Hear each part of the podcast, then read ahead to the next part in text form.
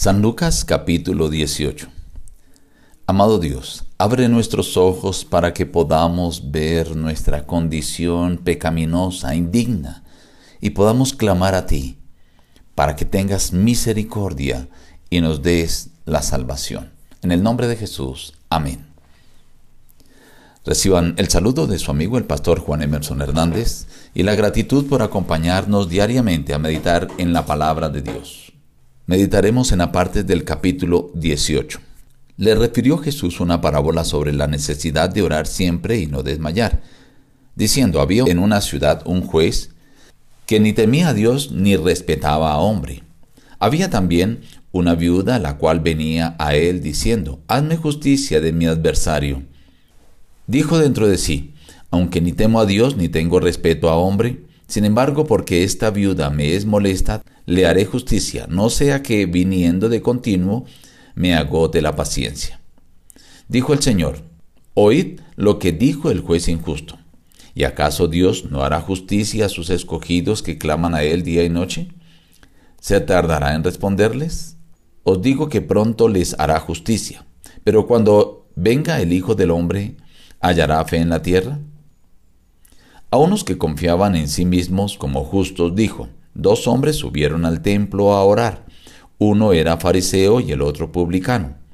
El fariseo, puesto en pie, oraba, Dios te doy gracias porque no soy como los otros hombres, ladrones, injustos, adúlteros, ni aun como este publicano. Ayuno dos veces a la semana, diezmo de todo lo que gano. Pero el publicano, estando lejos, no quería ni alzar los ojos al cielo, sino que se golpeaba el pecho diciendo, Dios, sé propicio a mi pecador. Os digo que éste descendió a su casa justificado antes que el otro, porque cualquiera que se enaltece será humillado y el que se humilla será enaltecido.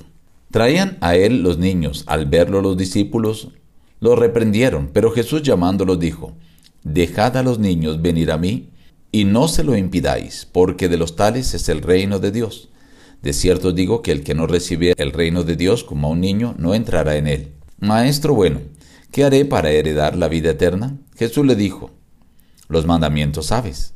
Él dijo, todo esto lo he guardado desde mi juventud. Al oírlo esto, Jesús le dijo, aún te falta una cosa, vende todo lo que tienes y dalo a los pobres y tendrás tesoros en el cielo. Y ven, sígueme. Los que oyeron esto dijeron, ¿quién pues podrá ser salvo? Él le dijo, lo que es imposible para los hombres, es posible para Dios. Un ciego estaba sentado junto al camino mendigando. Gritó diciendo, Jesús, hijo de David, ten misericordia de mí. Jesús le preguntó, diciendo, ¿qué quieres que haga? Él le dijo, Señor, que reciba la vista. Y Jesús le dijo, recíbela, tu fe te ha salvado. Al instante recobró la vista y lo seguía glorificando a Dios. Y todo el pueblo, cuando lo vio, dio alabanza a Dios. En el capítulo de hoy Lucas inicia hablando acerca de la parábola del juez injusto, cuya viuda venía a importunarle. Esta mujer al parecer estaba reclamando la herencia que su esposo, que había muerto, había dejado, pero tal vez estaba empeñada, llegaba tal vez ya el momento del jubileo y era el momento para ella volverla a recibir, pero no se la querían devolver, entonces ella recurrió a la única autoridad que había, al juez. Pero este juez no temía a Dios ni respetaba a hombre. Solo porque no quería que la viuda lo importunara y le hiciera salir de sus casillas, dijo, le haré justicia. Ahora Dios dice, si ese hombre que ni temía a Dios ni respetaba a hombre hizo justicia, ¿cuánto más vuestro Padre que está en los cielos hará justicia a los escogidos que claman a Él día y noche? Así que debemos seguir clamando a Dios aunque aparentemente no obtengamos respuesta. Otra parábola presenta y es la de los dos hombres que van al templo. Un fariseo, aquellos que guardaban estrictamente la ley y le ponían otras cositas más como para decir que eran muy estrictos y un publicano, aquel que cobraba impuestos y le sonsacaba, le robaba a quienes cobraba impuestos.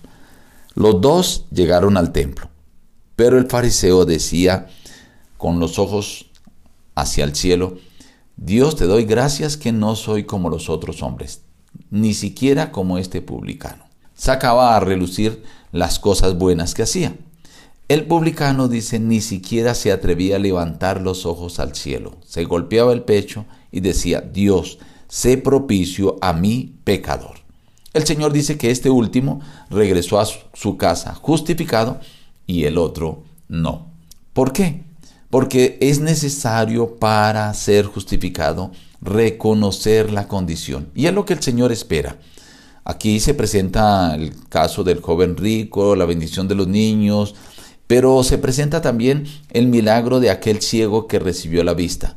Y saben, al igual que ese ciego, nosotros también deberíamos clamar al Señor. Señor, abre nuestros ojos, que podamos ver, para ver nuestra condición pecaminosa, nuestra incapacidad, nuestra débil fuerza humana para andar correctamente. Y entonces que clamemos como aquel ciego al Señor, Señor, ten misericordia de nosotros, aumenta nuestra fe y que Él nos pueda entonces justificar, no porque seamos dignos, sino por su gracia y su misericordia. Que ese sea nuestra oración constante. No dejemos de pedir y de clamar al Señor por su misericordia, su perdón y su justicia, y Él, que es un juez justo, nos la dará. Nos despedimos diciendo busca a Dios en primer lugar cada día y las demás bendiciones te serán añadidas. Que Dios te bendiga.